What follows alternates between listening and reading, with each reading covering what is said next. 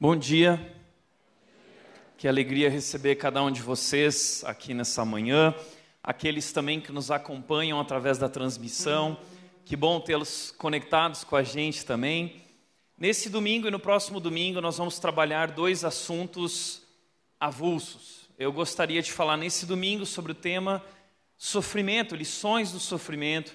E na semana que vem nós vamos falar sobre um outro tema muito interessante, intrigante, que eu vou chamar de O Diabo no Divã.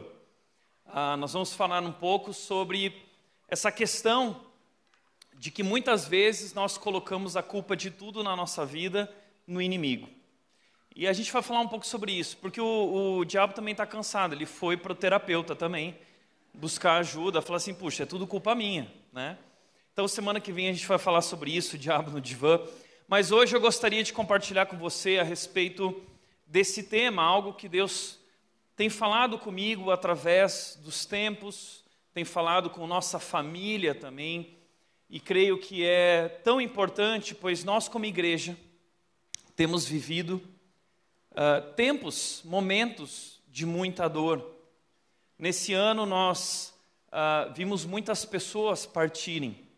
Algumas famílias da nossa igreja perderam uh, pessoas que amavam. Tivemos o caso de duas famílias que perderam seus filhos. Uma família que perdeu sua filha de 18 anos, uma outra família que perdeu seu filho de 8 anos. Momento de muita dor, momento em que não há palavras. E por isso eu gostaria de falar sobre esse tema, porque eu acredito que nós precisamos entender como encarar a dor e como aproveitar a dor. Como assim aproveitar a dor? Há, há um propósito no sofrimento. E é sobre isso que hoje eu gostaria de falar com você a respeito de um livro que se encontra na Bíblia, e é o livro de Jó. O livro de Jó foi considerado por Martinho Lutero um livro magnífico e sublime. Vitor Hugo disse que o livro de Jó na Bíblia é a, ma a maior obra-prima que a mente humana já foi capaz de criar. De fato, o livro de Jó é um livro maravilhoso e um livro também complexo. É um livro que foi escrito há cerca de 1800 anos antes de Cristo. Ou seja, um livro que foi escrito há quase 4 mil anos atrás.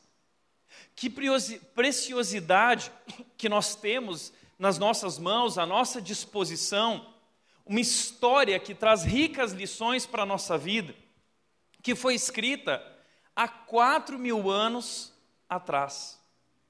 E esse livro é um livro que fala sobre desafios contemporâneos. O livro de Jó ele vai falar sobre essas questões que nos amedrontam no nosso dia a dia essas dores que nos afligem, que, que fazem parte da nossa história. O livro de Jó vai falar sobre perda. O livro de Jó vai falar sobre falência. O livro de Jó vai falar sobre dor profunda. O livro de Jó vai falar sobre injúrias.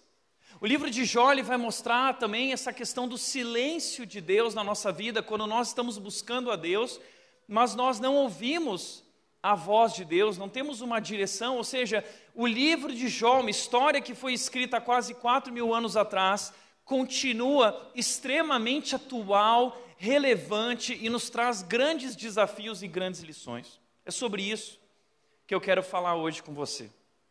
Agora, o mais importante, o livro de Jó não é sobre Jó. O livro de Jó é sobre a grandeza de Deus. O livro de Jó é sobre a soberania de Deus sobre as nossas vidas, sobre qualquer circunstância, a soberania de Deus sobre tempos bons e tempos ruins. Então, quero te convidar a viajar comigo pela história de Jó e, através dela, aprender algumas lições que têm impactado a minha vida? Mas a primeira pergunta que eu quero levantar hoje, o livro de Jó vai nos ajudar a responder essa pergunta, é: por que coisas ruins acontecem a pessoas boas? Você já se fez essa pergunta? Essa é uma pergunta recorrente muitas vezes na nossa mente ou nas nossas conversas. É uma das maiores dúvidas que nós temos.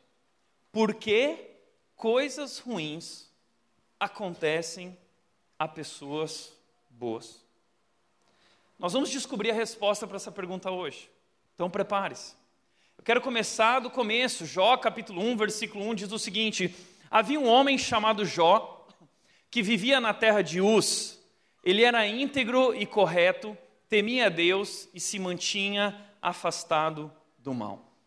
A Bíblia começa descrevendo um homem bom.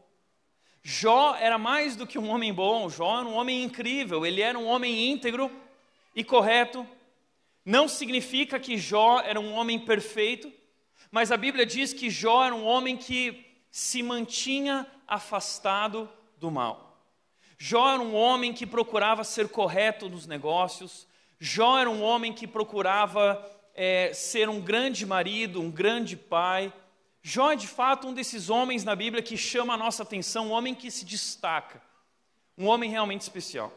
E a Bíblia diz que esse homem, dizendo, versículo 2 e 3 continua dizendo: era dono de sete mil ovelhas, três mil camelos, quinhentas juntas de bois e quinhentas jumentas, também tinha muitos servos. Na verdade, era o homem mais rico de toda aquela região. Ou seja, Jó, além de tudo, era muito rico. E aqui a Bíblia está descrevendo aquela que talvez era a maior riqueza que poderia haver naquele período. Jó era o homem mais rico de toda aquela região, portanto, um homem também conhecido, um homem famoso. E olha que interessante, a primeira lição que a gente pode aprender aqui, aprender aqui é que é possível ser rico e ser piedoso. O problema não é o dinheiro, o problema não é ter dinheiro, o problema é o dinheiro nos ter. O problema não é ter dinheiro no bolso, o problema é entronizar o dinheiro no nosso coração. O problema não é o dinheiro em si, o problema é o amor ao dinheiro. Jó era um homem rico, mas era um homem extremamente piedoso. E o livro de Jó, então, vai nos contar que certa vez, veja só o que diz o texto, versículos 6 e 7. Certo dia, os anjos vieram apresentar-se ao Senhor e Satanás também veio com eles. Então, os anjos vieram se apresentar a Deus. Deus está no controle do universo na sala de comando do universo. E os anjos, eles vêm se apresentar. E com eles também vem Satanás. E olha que interessante, o Senhor disse a Satanás: De onde você veio? Por onde você estava? Satanás respondeu ao Senhor: De perambular pela terra e andar por ela. Deus, eu estava dando um rolê.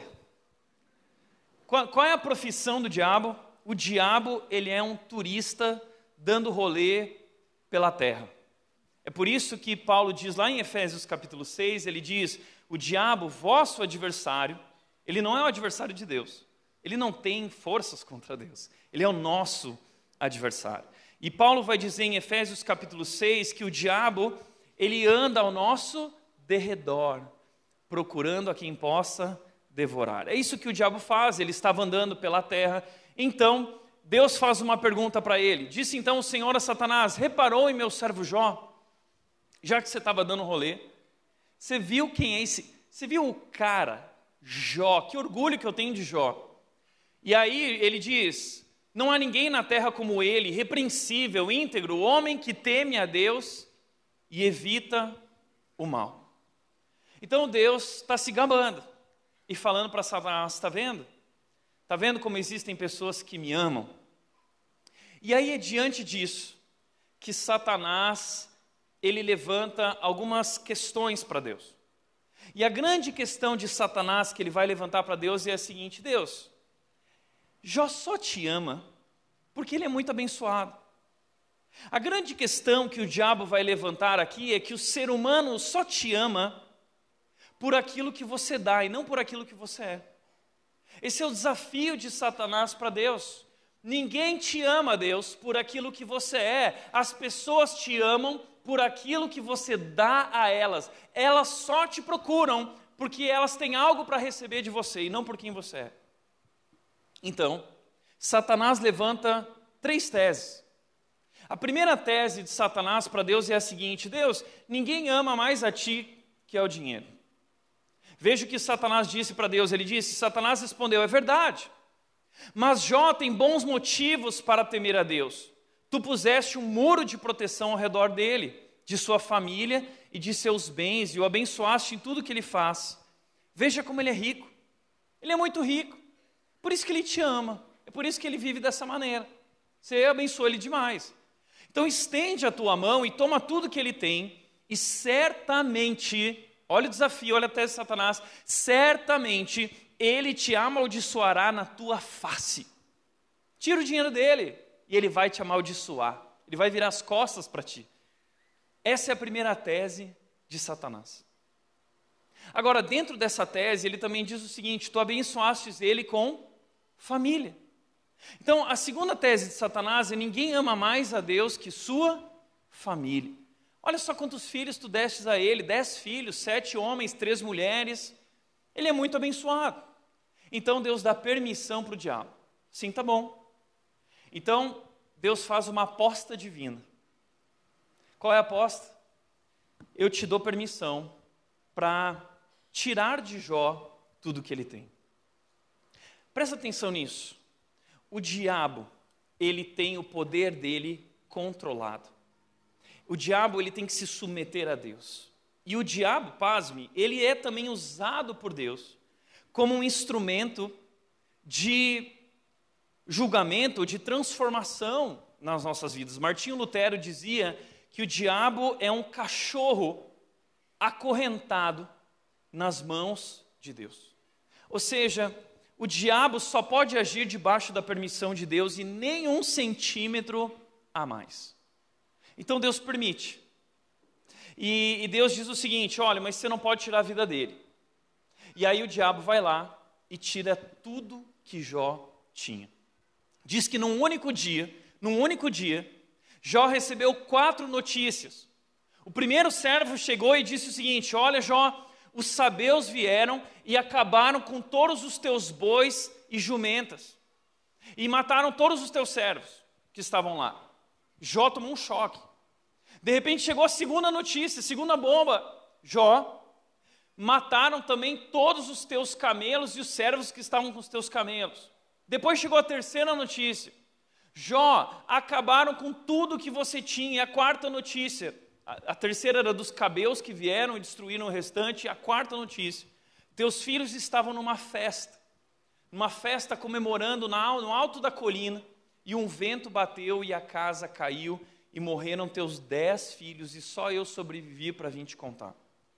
Ou seja, esse homem perdeu tudo que tinha em um único dia, e mais do que isso, ele perdeu o seu maior tesouro, seus dez filhos.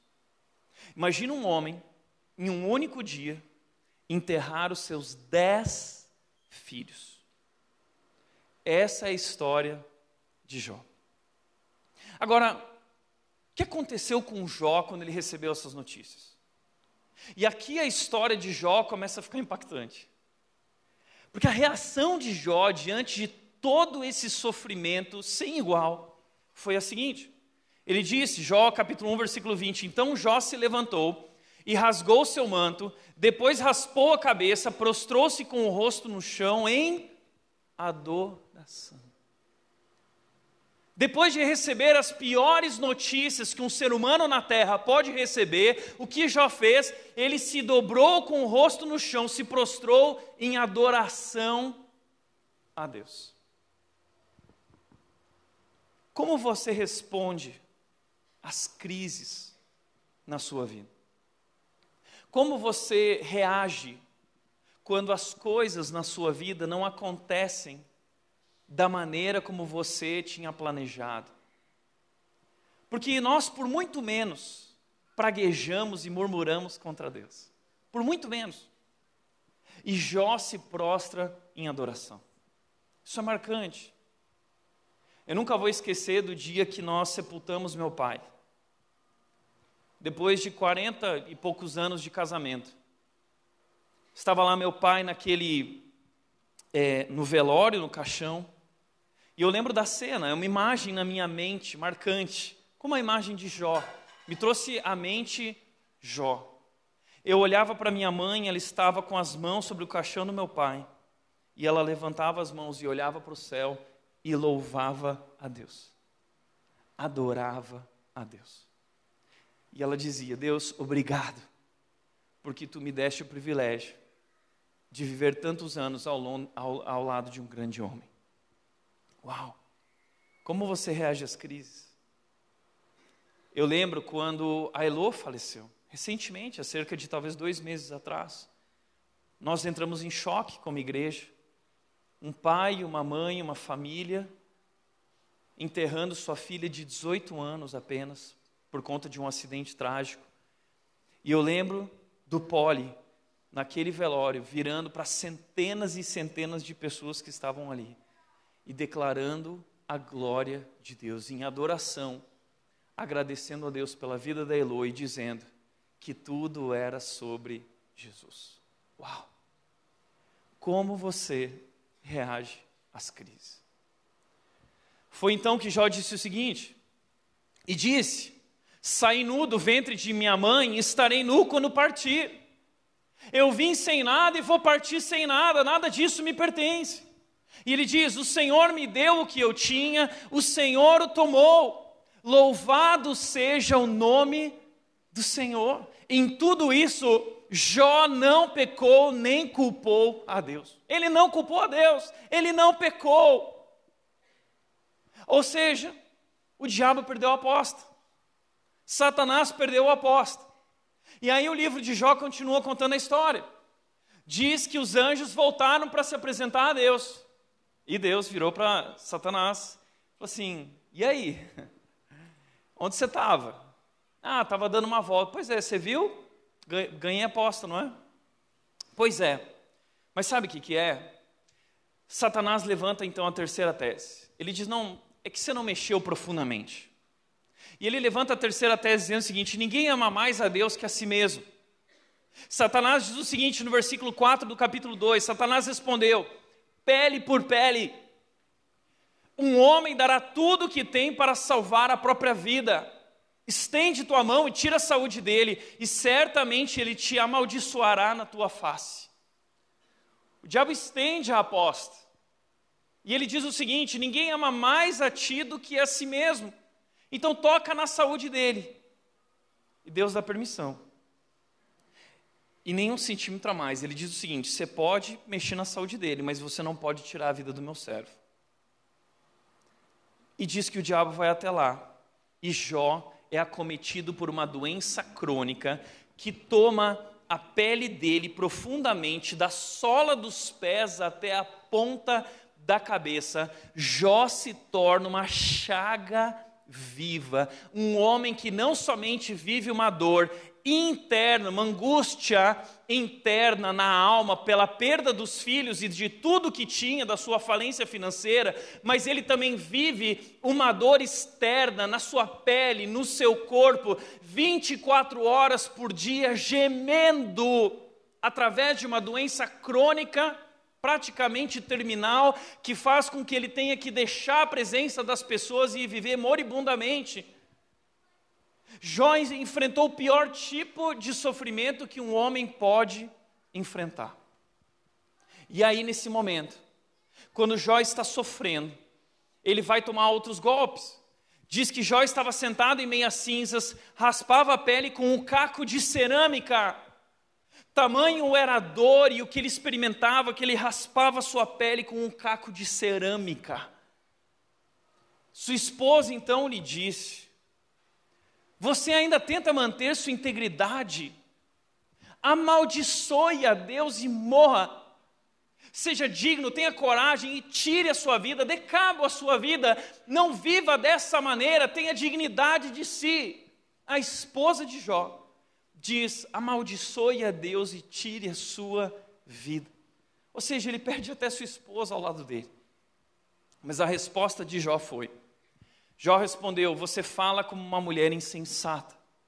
Aceitaremos da mão de Deus apenas as coisas boas e nunca o mal? Em tudo isso, Jó não pecou com seus lábios. Uau!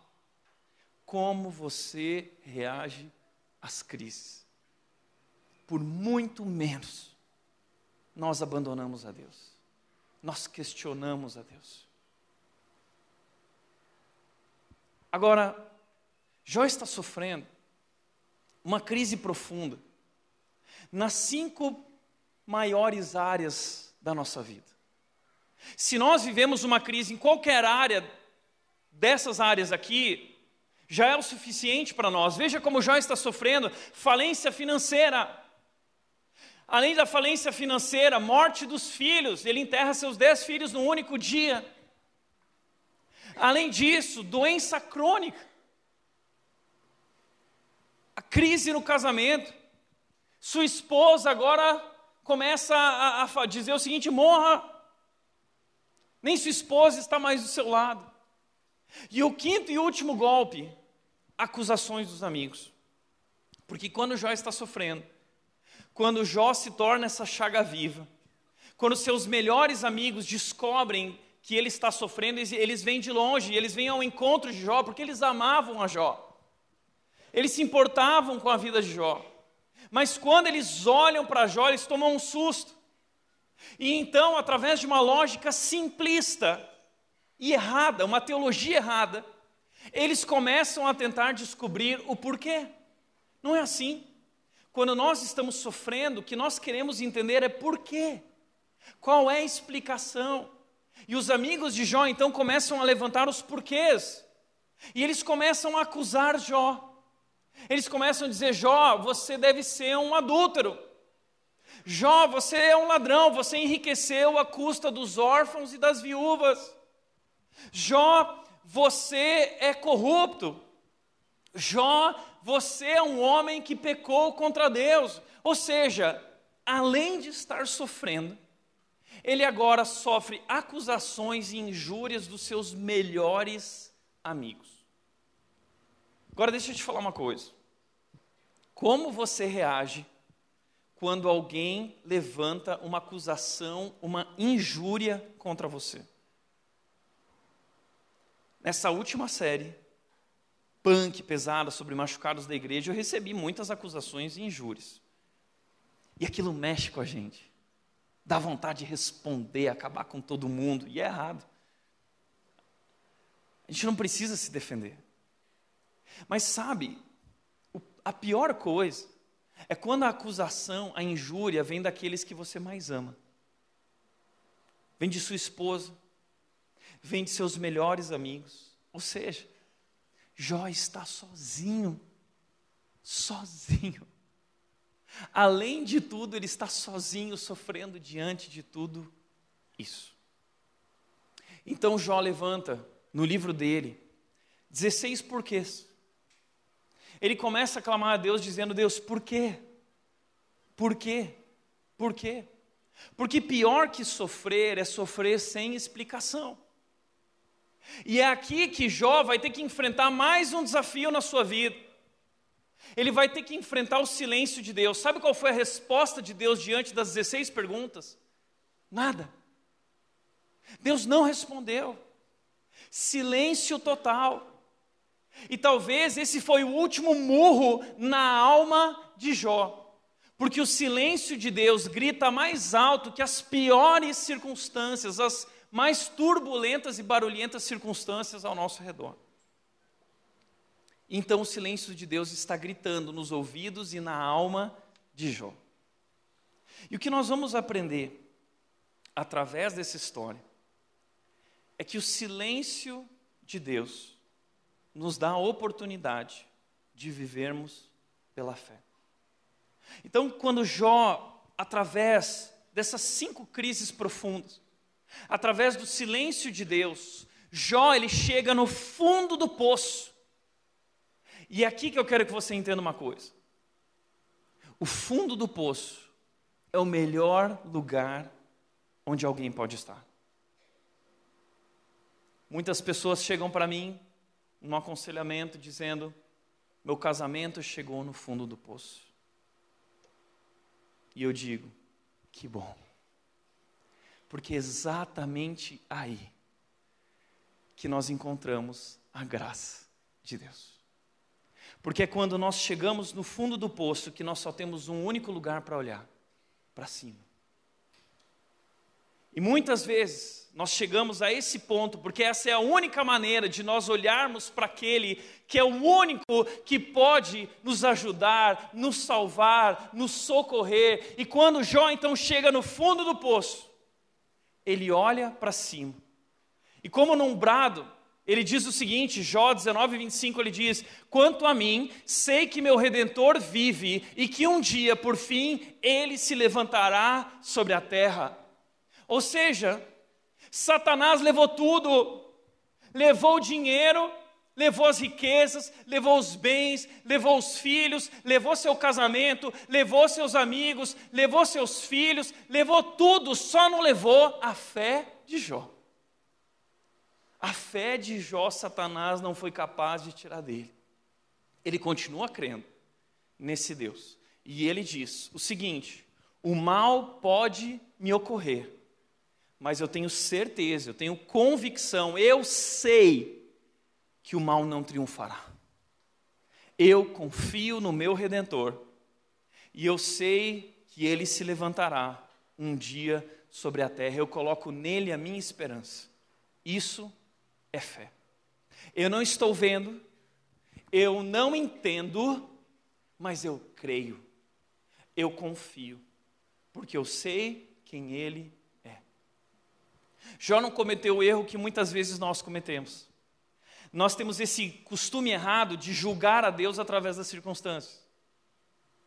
Jó não julga a Deus através das circunstâncias, Jó julga circunstâncias através de quem é Deus, através do caráter de Deus. Ele sabe que Deus é bom, ele sabe que Ele é amor, ele sabe que Ele é cuidado, então ele descansa. Jó encontrou descanso para sua alma ao olhar para Deus. E é quando Jó chega nesse ponto, no poço, e ele olha para cima, que logo depois Deus vai irromper, interromper esse silêncio, e Deus então vai falar com Jó. Deus vai se revelar a Jó. E você vai ver essa revelação no capítulo 38, versículos 4 a 8. Deus começa a dizer o seguinte: Deus levanta 70 perguntas para Jó. Jó levantou 16 perguntas e Deus não respondeu. Mas Jó, quando chega no fundo do poço, então Deus vem e se revela a ele através de 70 perguntas. E são perguntas retóricas onde Deus está dizendo o seguinte para Jó: Deus não vai responder o porquê para Jó. Deus vai dizer para Jó o seguinte: Jó, olha para mim. Jó, olha para minha glória. Jó, olha quem eu sou. Isso é suficiente. E Deus diz: Onde você estava quando eu lancei os alicerces do mundo?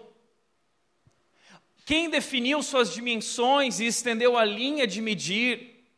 Quem estabeleceu os limites do mar? Deus está dizendo: Jó, pare de olhar para as circunstâncias e olhe para mim. E é então que Deus despeja a sua glória sobre Jó, e Jó é então esmagado por essa revelação sobre Deus, e Jó aprende as cinco verdades, as maiores verdades sobre o sofrimento. E eu creio que o livro de Jó, a história de Jó, foi colocado ali no começo da história do mundo porque nós vivemos numa terra amaldiçoada por causa do nosso pecado. E a história de Jó está nos revelando como atravessar o sofrimento, como vencer a dor. Cinco verdades que Jó vai aprender através dessa revelação gloriosa de Deus a ele. primeira verdade: Deus é poderoso e soberano sobre todas as nossas crises. Deus é poderoso e soberano sobre todas as nossas crises. O texto diz: Então Jó respondeu ao Senhor: Sei que podes fazer todas as coisas e ninguém pode frustrar os teus planos. Depois dessa revelação, Jó agora ele olha e ele diz o seguinte: Eu sei, eu tenho convicção que o Senhor pode todas as coisas. Eu gosto muito de ir em livrarias de vez em quando e ver quais são os livros que estão sendo lançados. E uma coisa que me chama sempre muita atenção é que os livros que mais vendem no Brasil, e você vai encontrar eles em maior quantidade, são livros de autoajuda e livros sobre como enriquecer rapidamente. Isso resume a boa parte das leituras dos livros que estão sendo lançados recentemente e nos últimos anos. E esses livros, muitos deles, vão falar que você tem o poder. Muitos desses livros vão dizer: você pode. Mas se você for estudar a Bíblia, você vai descobrir que a Bíblia apresenta justamente o contrário. A Bíblia diz que você não pode, você não consegue. A Bíblia diz justamente o contrário. A Bíblia mostra que nós somos seres frágeis, nós temos fraquezas físicas. Não adianta a gente lutar contra o tempo. A, a, a lei da gravidade alcança todos nós, uma hora tudo cai. Uma hora as rugas aparecem e durante um tempo o botox, a maquiagem ajuda, mas no final das contas o tempo vai vencer e não há o que fazer. Nós temos fraquezas emocionais. Nós temos fraquezas morais. Nós vivemos essa luta interna de aquilo que nós queremos fazer, nós não conseguimos fazer. Nós somos sempre sabotados por nós mesmos, temos planos, sonhos, objetivos, mas não conseguimos re realizá-los e nos frustramos conosco mesmos, nos perguntando o que está acontecendo conosco. Temos fraquezas espirituais vivemos oscilações, nós somos seres fracos. Mas então Jó tem uma visão da onipotência de Deus. E ele vê e ele diz o seguinte: Mas eu sei que tu podes fazer todas as coisas. Tu podes. E Deus faz essas perguntas para Jó, dizendo: Jó, quem foi que mediu o céu? Jó, quem foi que estabeleceu os limites do oceano? Lá em Isaías 40, 12, Isaías, ah, Deus vai trazer perguntas assim retóricas para o povo de Israel, dizendo o seguinte: quem foi que mediu o oceano na palma da sua mão? Você tem noção disso? O Deus que mediu os oceanos na palma da sua mão. Vai até o Oceano Atlântico aqui, nas praias de São Paulo, pega um baldinho e tenta esvaziar o Oceano Atlântico com um baldinho. Quanto tempo você vai levar? Eu sei que tu podes fazer todas as coisas. Isaías 40, 26 diz que o nosso Deus é poderoso e, e, e diz o seguinte: olhe para o céu e veja as estrelas. Sabe quando a gente faz isso? A gente vai para o interior, para um lugar bem escuro, a gente olha para cima e a gente fala assim: Uau! Deus está dizendo, faça isso, Isaías 40, 26, olhe para o céu veja as estrelas. E ele diz: Eu sou o Deus que chamo as estrelas como um exército, pelo nome, e cada uma delas me responde. Esse é o nosso Deus. E quando a gente olha para aquele universo magnífico, para a Via Láctea, nós ficamos maravilhados. Agora pergunta para um astrônomo, chega para um astrônomo e pergunta o seguinte: qual o tamanho do universo? E qualquer astrônomo vai dizer: não sei.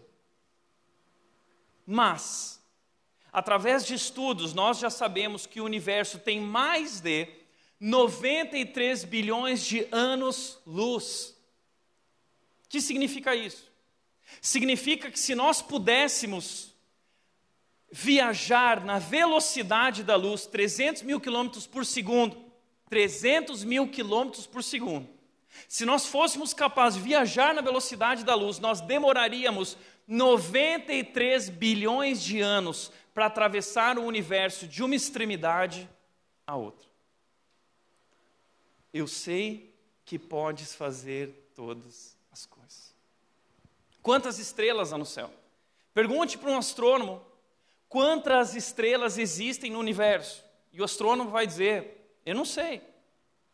Mas o que os astrônomos já disseram é que eles têm convicção, categoricamente, que existem mais estrelas no universo do que grãos de areia em todas as praias e desertos do nosso planeta.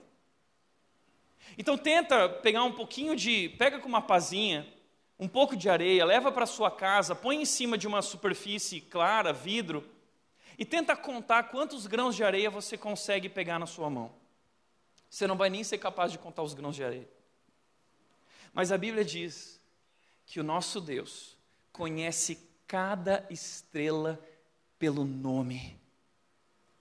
Esse é o teu Deus. Esse é o nosso Deus. E Jó diz: Agora eu sei que tu podes fazer todas as coisas. Mas não é só o macro-universo que nos impressiona, o micro-universo também nos impressiona. Vai para o quintal da sua casa e pega uma, uma folha no seu jardim. Aquela folha é mais complexa em sua estrutura do que qualquer máquina que o homem já inventou. Vai na geladeira, pega um ovo, quebra o ovo, põe dentro da frigideira, olha para a gema. Aquela gema é mais complexa do que qualquer sistema já criado pelo ser humano. Olha para o corpo humano. Existe um doutor que revelou que em cada olho humano existem dois milhões de fios encapados em cada olho. E é através desse sistema complexo que nós somos capazes de ver. E se esses dois milhões de fios não fossem encapados, eles provocariam um curto-circuito e nós ficaríamos cegos. Também foi descoberto que nós temos em nosso corpo 60 trilhões de células vivas. Dr. Marshall descobriu isso. 60 trilhões de células vivas apenas em nosso corpo humano. E dentro de cada uma dessas células existe um metro e setenta de fita de DNA, onde estão gravadas, onde está gravado o nosso código genético, nossas definições de vida, nossas características, a cor dos nossos olhos, a cor do nosso cabelo, da nossa pele e o nosso temperamento. Tudo isso está programado. Se nós é, esticássemos a fita de todas as células, nós teríamos um, um 102 trilhões de quilômetros, de metros de fita de DNA. Isso dá 102 bilhões de quilômetros de fita de DNA. Daria para dar várias voltas ao redor do sistema planetário várias voltas. Esse é o seu Deus, que nos criou dessa forma. Nós somos criaturas criadas pelo Deus Todo-Poderoso. E Jó diz: Sei que podes fazer todas as coisas. Outro doutor disse que códigos de vida não acontecem através de uma grande explosão. Código genético não tem como acontecer. Código genético só pode ser feito por alguém muito poderoso. E esse é o nosso Deus que nos criou, que nos planejou, e que tem o melhor para a sua vida. Por isso, Jó está dizendo: Eu sei que podes fazer todas as coisas. Uau! E ele diz: E ninguém pode frustrar os teus planos. Ele é soberano. Deus não erra, nada é por acaso. Não cai um fio da sua cabeça sem que Deus permita. Deus, nossas vidas estão na mão desse Deus poderoso que está sentado na sala de comando do universo e é a mão de Deus que dirige o seu destino. Nunca duvide. Deus não erra. Os seus planos são perfeitos. O que nós precisamos é aprender a confiar. Porque sabe, certa vez um pai, ele estava com o seu filho caminhando, e o filho disse: "Pai, crianças são assim, né? São, são doutores em perguntas difíceis, né? E o filho virou para o pai e disse: Pai, qual é o tamanho de Deus? E o pai ficou em silêncio, não sabia o que responder, o tamanho de Deus. E ele ficou em silêncio. Daqui a pouco ele viu um avião cruzando o céu e ele disse: Filho, olha para cima. O filho olhou. Ele disse: Filho, qual é o tamanho desse avião? Ele disse: Ah, pai, é bem pequeno. Porque eles estavam longe. Então o avião parecia bem pequeno. Aí o pai levou o filho então para o aeroporto. e parou de, do lado de um grande jumbo que cabiam 400 passageiros e parou embaixo do jumbo e falou assim: Filho, qual é o tamanho desse avião? Aí o filho virou assim: Nossa, pai, esse avião é muito grande. O pai disse então assim para o filho: Filho, assim é com Deus. Quando nós estamos longe de Deus, Deus parece pequeno e os nossos problemas parecem tão grandes. Mas quando nós estamos bem próximos de Deus, bem perto de Deus, nós vemos quão grande Deus é e os nossos problemas ficam tão pequenos. Eu sei que podes fazer todas as coisas. Segundo lugar, os planos de Deus estão além da nossa compreensão. Jó diz o seguinte no capítulo 42, onde ele traz essas lições que ele aprendeu através do sofrimento, ele diz: Perguntaste, quem é esse com tanta ignorância que questiona a minha sabedoria? E ele diz: Sou eu. Falei de coisas que eu não entendia, coisas maravilhosas demais que eu não conhecia. Quem está perto de Deus sabe que não sabe nada. Quem realmente conhece a Deus não estufa o peito, não age com arrogância, porque sabe que não pode questionar a um Deus tão grande. Porque, como diz Isaías capítulo 55, versículos 8 e 9, diz: Porque os meus pensamentos são diferentes dos pensamentos de vocês, os meus caminhos são diferentes dos caminhos de vocês. E no versículo 9 ele diz: Porque assim como o céu está tão mais alto que a terra, Assim meus pensamentos são mais altos que os seus pensamentos, assim os meus caminhos são mais altos que os seus caminhos. Nós não somos capazes de compreender Deus em sua infinitude, complexidade e grandeza e soberania. Mas somos chamados a confiar e descansar naquele que tem o controle da história em suas mãos e o controle de nossas vidas. Terceiro lugar, terceira lição que Jó aprendeu: a dor nos convida a conhecer a Deus de maneira mais profunda. Versículo 42, a parte A diz: Antes eu só te conhecia de ouvir falar, agora eu te vi com os meus próprios olhos. Eu só te conhecia de ouvir falar mas agora os meus olhos te veem. Jó, através de toda essa experiência, ele foi transformado. Ele conheceu a Deus mais profundamente. E é isso que a dor faz, é isso que o sofrimento faz. A dor é um convite para nós desenvolvermos uma relação mais profunda com Deus.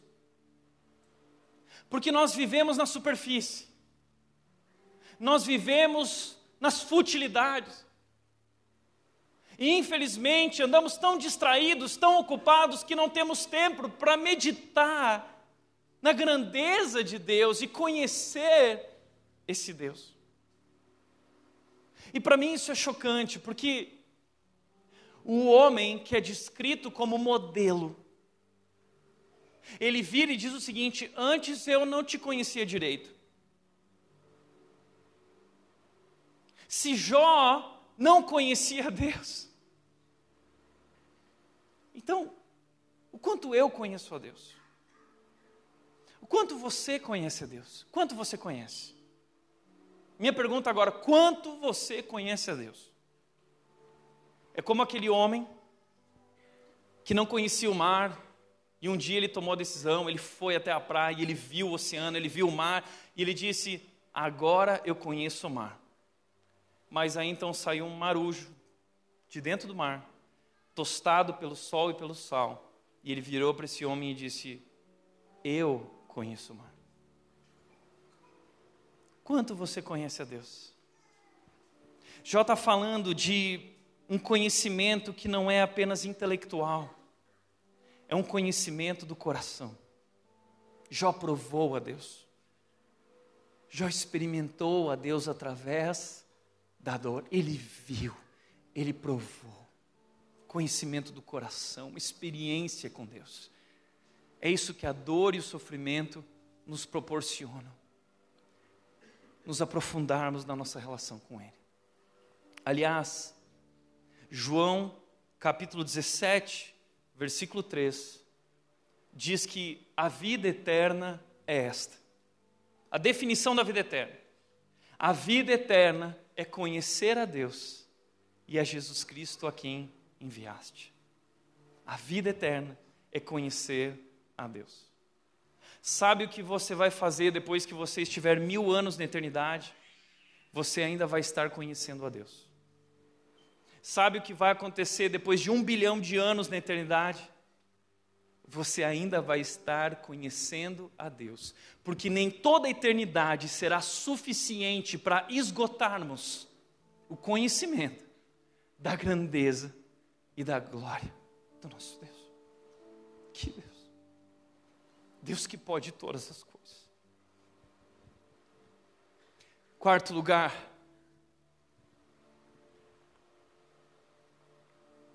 somos transformados à medida que nos aproximamos de Deus. Jó diz no versículo 45, parte B, no capítulo 42: Retiro tudo o que disse e me sento arrependido no pó e nas cinzas. Somos transformados à medida que conhecemos a Deus e nos aproximamos de Deus. E Jó aqui, ele traz uma declaração, uma afirmação sobre si mesmo que para mim não faz sentido. Não faz sentido porque Jó era o homem mais íntegro que existia e Deus aponta para Satanás dizendo: Olha para esse cara, não há ninguém como ele na terra. Mas esse homem, depois dessa experiência com Deus, ele vem e diz o seguinte: retiro tudo que disse e me sinto arrependido no pó e É um homem arrependido, é um homem quebrantado, que reconhece que está errado e que não é ninguém. Essa confissão caberia na boca de um assassino, essa confissão caberia na boca de um ladrão, mas não na boca de Jó. Então, sabe o que eu aprendo com isso? É que quanto mais próximo eu estou de Deus, maior é minha consciência do pecado. Quanto mais distante eu estou de Deus, menor é minha consciência do pecado. Porque Deus é santo, santo, santo. E eu sou pecador, pecador, pecador. E quando eu me aproximo de Deus, a glória de Deus, é a, a, luz dele ilumina os cantos mais escuros da minha vida e da minha alma e mostra a sujeira, a pequena sujeira que existe nos recônditos do meu coração. Então é impossível alguém dizer assim: ah, como você está com Deus? Ah, tá tudo bem, Deus é meu parça. Quem vive próximo de Deus só pode dizer uma coisa: ai de mim essas foram as palavras de Isaías quando ele contemplou a glória de Deus. Ele disse: Ai de mim, porque eu sou um homem de lábios impuros. Ai de mim. Eu sempre gosto de dizer, como aquela vez que eu estava na minha casa, quando eu era solteiro, e eu não cuidava tão bem da casa, não tinha ainda a Nath na minha vida, né? E eu lembro que eu tinha uma lâmpada lá, mais ou menos de 40 é, watts, e um dia, e, e eu olhava para as paredes da minha casa, estava tudo bem. Mas teve um dia que aquela lâmpada queimou e eu fui até o mercado e não tinha outra lâmpada além da de 100 watts. E eu coloquei a lâmpada de 100 watts lá. A hora que eu liguei a luz, eu tomei um susto. Eu olhei para as paredes e as paredes estavam completamente manchadas. A questão é perspectiva. Quanto mais próximo de Deus eu estou, maior é minha consciência do pecado. Eu sou capaz de ver, eu sou capaz de enxergar quem eu realmente sou. E quando eu estou distante de Deus, eu não sou capaz de perceber. Está tudo bem, porque eu sou tão distante que eu não percebo, eu não contemplo a glória de Deus. Então, é aqui que a história de Jó para mim ganha um sentido profundo. Sabe por quê? Porque no começo, a pergunta que eu fiz aqui foi: por que pessoas boas sofrem? Por que acontecem coisas ruins a pessoas boas? Sabe qual é a conclusão de Jó no final do livro dele? Quando nós conhecemos a Deus, essa pergunta se inverte.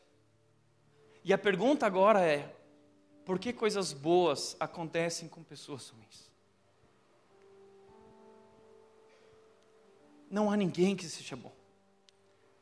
Jó reconhece isso. Ele é pecador também. Ele viu o seu pecado. Ele foi capaz de enxergar.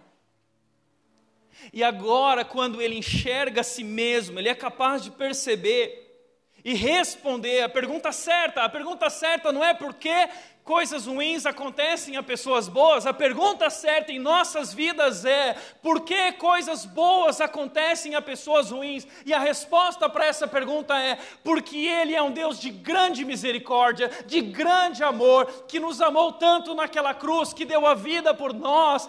Jesus Cristo entrou na história e sofreu a nossa dor e levou sobre si o nosso pecado nossas enfermidades. Ele é o nosso Deus. Ele sabe o que é sofrer. Você entende isso? Deus não é um Deus sádico que está se divertindo na sala de comando do universo. Ele é um Deus que sofre o que nós sofremos, ele sente a nossa dor e ele veio a esse mundo para acabar de uma vez por todas com a dor. E ele sofreu a dor mais do que Jó. Só existe um homem que talvez sofreu mais do que Jó, Jesus Cristo crucificado, Filho de Deus. E através do seu sacrifício e da sua morte, ele trouxe redenção, eterna redenção, para que a dor não seja a última palavra, para que a morte não seja a última palavra. Então, deixa eu te dizer uma coisa. Todas as vezes que você se perguntar dizendo: Meu pai morreu, meu filho morreu, por que Deus não fez nada? A resposta certa é: Deus fez. Ele enviou seu filho para morrer, para que através da obra dele, através da sua morte e ressurreição, e dessa salvação que há em Cristo Jesus, a morte não seja mais a última palavra. A boa notícia é: o mal não vai triunfar, a morte não vai triunfar, a dor não vai triunfar, porque Ele fará novas todas as coisas, e não haverá mais morte, não haverá mais dor, não haverá mais sofrimento, e Ele enxugará dos nossos olhos cada lágrima, porque nós vamos viver na presença dEle e vamos experimentar a glória dEle a cada dia. Quinto e último lugar, o maior sinal da nossa transformação é o perdão. Aqui eu quero encerrar. O texto diz: quando Jó orou para os seus amigos, o Senhor o tornou próspero de novo. Na verdade, o Senhor lhe deu o dobro do que tinha antes. Sabe o que aconteceu? Jó aprendeu. Jó não desperdiçou o sofrimento. Jó cresceu, Jó foi transformado. E o último ponto da transformação de Jó, e esse é o maior sinal da nossa transformação, é quando nós somos capazes de perdoar aqueles que nos feriram. Se não há perdão, não há real transformação. O perdão, o amor, é o maior sinal da presença de Jesus Cristo nas nossas vidas. Então, Deus faz no final o acerto de contas. Deus manda os amigos de Jó voltarem até Jó e todo mundo volta até Jó. E sabe o que Jó faz? Jó ora por eles. A oração tem esse poder de restaurar o nosso coração e restaurar também as pessoas que nos feriram. Se você foi ferido ou está machucado, a melhor coisa que você pode fazer é orar. A oração restaura a nossa vida e restaura as nossas relações e traz cura.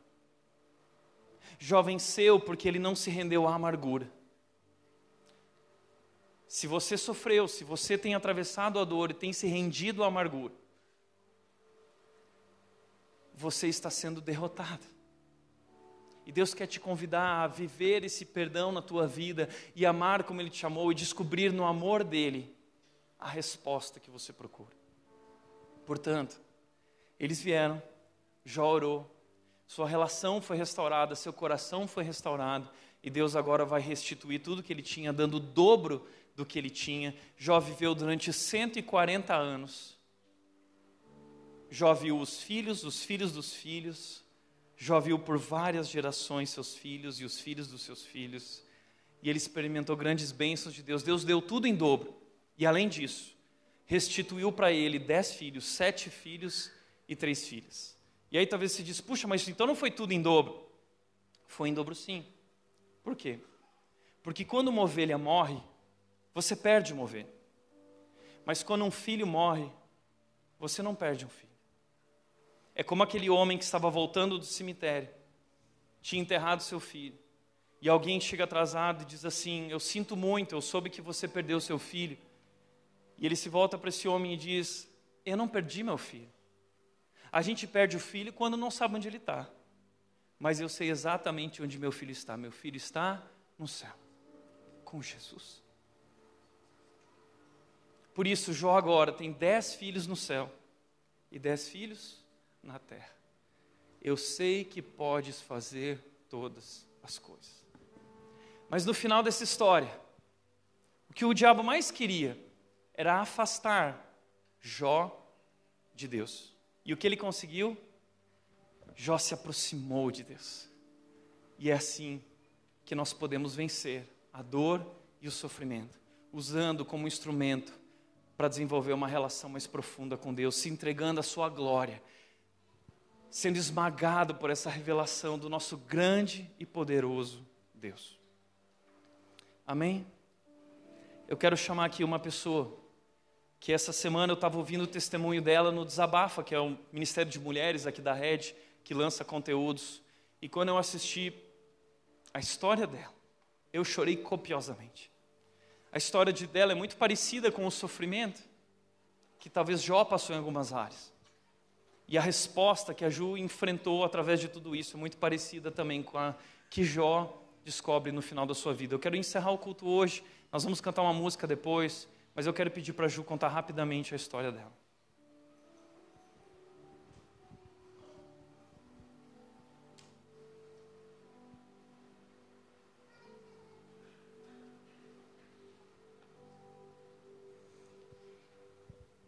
Bom dia. Meu nome é Juliana, eu sou membro aqui da Regi e hoje eu queria compartilhar um pouquinho da minha história com vocês. É, quando eu tinha três anos de idade, o meu pai ele foi assassinado em uma briga de trânsito. E em um momento nós éramos uma família feliz, unida, e no momento seguinte a gente entrou numa dor profunda e um luto que durou muitos anos. Tão precoce eu virei órfã e a minha família se desestruturou completamente. Eu sabia o que era ser filha, afinal de contas eu tinha uma mãe e um, parentes que me amavam muito, mas eu também sabia o que era ser órfã, porque me faltava essa parte do meu cuidado do meu pai. Ainda muito nova também, eu sofri abuso sexual. E, além disso, eu sofro de transtorno bipolar desde que eu sou criança. Então, juntando o assassinato do meu pai, o abuso e o fato de eu ter um transtorno mental, com 11 anos eu tentei o suicídio. Eu nunca entendi o porquê Deus permitiu que eu vivesse aquelas situações. E eu vivi um período de revolta por muitos e muitos anos. Quando eu tinha 18 anos, eu me converti eu conheci pela primeira vez Deus, o que era o amor de um pai. Eu liberei perdão sobre quem tinha me abusado e aquilo foi completamente libertador para mim. E eu comecei a andar nos caminhos do Senhor. Então, eu achei que a partir daquele momento eu ia estar livre de sofrimento para o resto da minha vida. E aí entra a história que eu quero compartilhar hoje com vocês. Desde criança, eu sou apaixonada pelo tema da adoção. E eu sempre soube que eu gostaria de adotar uma criança. Quando eu conheci o meu marido, eu contei a minha história de vida para ele e também contei, né, que o meu sonho era adotar, que se ele quisesse casar comigo, ele tinha que estar aberto para isso. E ele topou. Então a gente se casou e quando a gente completou um ano de casado, a gente decidiu que era hora de ter filho. É, os nossos planos eram um filho pela via adotiva e um filho pela via biológica. Nós demos entrada no processo de adoção aqui no Fórum de Indaiatuba. E, ao mesmo tempo, nós fomos no médico para fazer os exames, ver se estava tudo certo para engravidar. Então, começou a pandemia. O fórum simplesmente fechou, o que deixou meu processo empacado. E nós também adiamos os exames por alguns meses. Quando completou um ano que a gente tinha começado o projeto de ter filho, a gente finalizou todos os exames e aí veio um susto a gente descobriu que meu marido ele sofre de uma infertilidade muito grave, assim. E não tem o que a gente possa fazer, não tem tratamento para resolver, porque ele nasceu com isso. E a gente passou em especialista e nos perguntaram quanta questão a gente fazia de ser pai, porque o organismo do meu marido é incompatível com uma fecundação. Nós oramos e conversando, a gente decidiu que não vamos tentar fertilização in vitro. E como o nosso plano é ter dois filhos, a gente falou, então beleza, vamos adotar duas crianças, e a gente aceitou que não ia gerar uma criança biológica. Nós sabemos que Deus ele é poderoso para me permitir engravidar, apesar do que a medicina diz. Mas nós descansamos, porque a gente entendeu que Deus também é soberano para não enviar um filho biológico para a gente. Mas o meu sonho da adoção nunca anulou o meu sonho da gestação. E foi aí que eu entrei num período de luto enorme. E um dia eu estava chorando muito e eu disse para Deus: Senhor, você já tirou de mim o meu pai e não me permitiu saber o que era ser filha. Por que, que agora o Senhor não me permite saber o que é ser mãe? E, ao mesmo tempo, ali na pandemia, um número enorme de mulheres começou a aparecer grávida. E um dia, uma gestante, ela me disse que sentir o filho dela no útero era sentir o amor de Deus dentro dela. Então, eu pensei, então tá, né? Então, Deus não me ama. Eu entrei numa crise gigante, eu vi partes horríveis de mim, eu senti inveja, eu senti raiva, eu senti que Deus tinha se esquecido de mim, eu senti que Ele tinha filhas preferidas, porque Ele permitia que elas vivessem algo que Ele não me permitia viver. E assim como quando eu era criança, eu me, me sentia deslocada, porque diferente dos meus amigos eu não tinha pai, agora eu me sentia deslocada, porque diferente das minhas amigas eu não podia engravidar. Era constrangedor, como se eu fosse inferior a todas elas, como se eu fosse menos mulher, como se eu fosse quebrada mesmo. E a cada dia eu me isolava mais. Ao mesmo tempo, eu ouvi comentários horríveis de que a culpa era minha falta de fé, que a culpa era minha, porque eu não orava o suficiente para Deus me mandar um filho. E eu ria com os que riam, mas parecia que ninguém chorava comigo. Era como se ninguém entendesse aquela dor profunda que eu estava sentindo. E eu me sentia como se eu fosse um estrangeira numa terra distante, eu me sentia sozinha. Eu vivia etapas de um luto mesmo, e eu não conseguia ver o amor de Deus na minha vida. Em 2 Coríntios 12, é dito que Paulo ele se gloria na fraqueza, porque é quando ele está fraco que ele está forte. E ao longo da minha vida cristã, eu questionei muito Deus, porque Ele me permitiu passar por todas as situações que eu passei desde muito nova. Eu aprendi que quando as situações elas nos tiram o chão e a gente perde algo que a gente ama, nós temos que nos lembrar que a graça de Deus é suficiente. Em Cristo, nós temos toda a força que precisamos para a gente passar pelos mais profundos desertos da vida. Em Cristo está a nossa alegria e a nossa identidade. Em Cristo, eu não sou órfã, porque eu tenho um Pai celestial que me adotou como filha. Em Cristo, eu não sou estéreo, porque pela adoção eu vou sim ser mãe. A gente tem que ver a dor e as tempestades da vida como uma oportunidade de ver a glória de Deus. Porque, como diz a passagem, são nas nossas fraquezas que o amor de Deus se aperfeiçoa. E eu sei que é fácil falar tudo isso, mas como fazer isso virar verdade no nosso coração? Eu passei um ano inteiro repetindo que eu sou sim uma filha amada de Deus e que a graça de Deus é o suficiente para mim. Nos primeiros meses, a minha boca falava isso, mas o meu coração sentia o contrário. Mas eu seguia repetindo. Eu via versículos que falavam do amor de Deus e repetia. E com o tempo e a repetição, o meu coração ele foi sendo transformado. E aquela fala começou a virar um sentimento. E o sentimento começou a virar uma certeza porque eu sei que Deus sempre soube os planos que Ele tem para mim. Mesmo quando eu ouvia que a situação que eu me encontrava era culpa da minha falta de fé, Deus me mostrava que Ele nunca perdeu o controle. O meu processo de adoção ficou completamente parado por um ano e meio por causa da pandemia. Com o tempo, eu acabei me sentindo presenteada por Deus, para eu ter um tempo para viver o meu luto. E assim, mudando a minha ótica sobre a situação, eu comecei a ver Deus onde eu não via antes. E eu me senti tão amada, eu me senti tão cuidada, que de repente ser mãe não era mais o que regia a minha vida. Então eu não sentia mais inveja dos outros, eu não sentia mais dor, porque eu me apaixonei pela história que Deus escreveu para mim.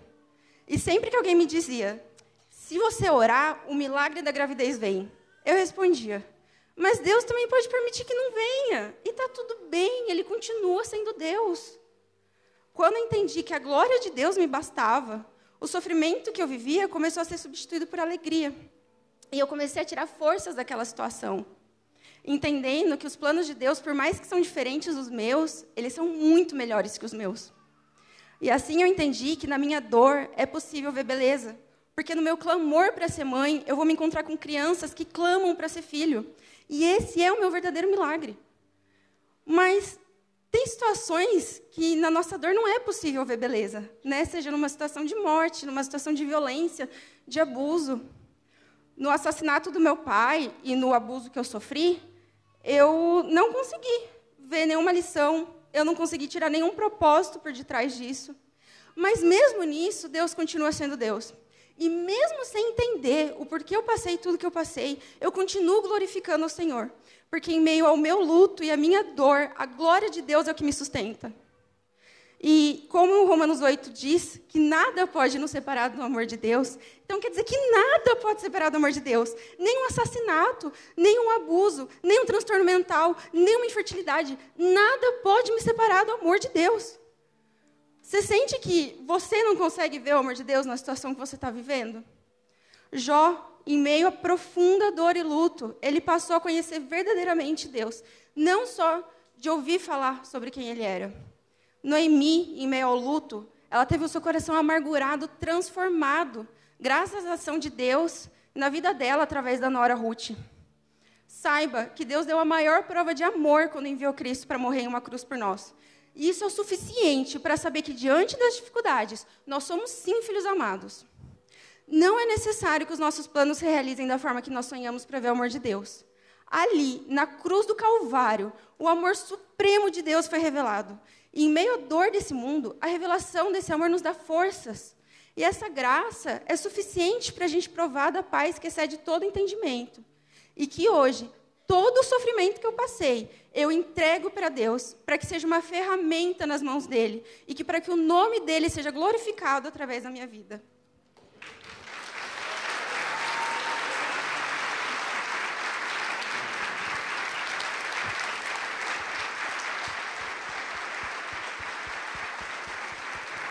Obrigado, Ju. Vamos orar?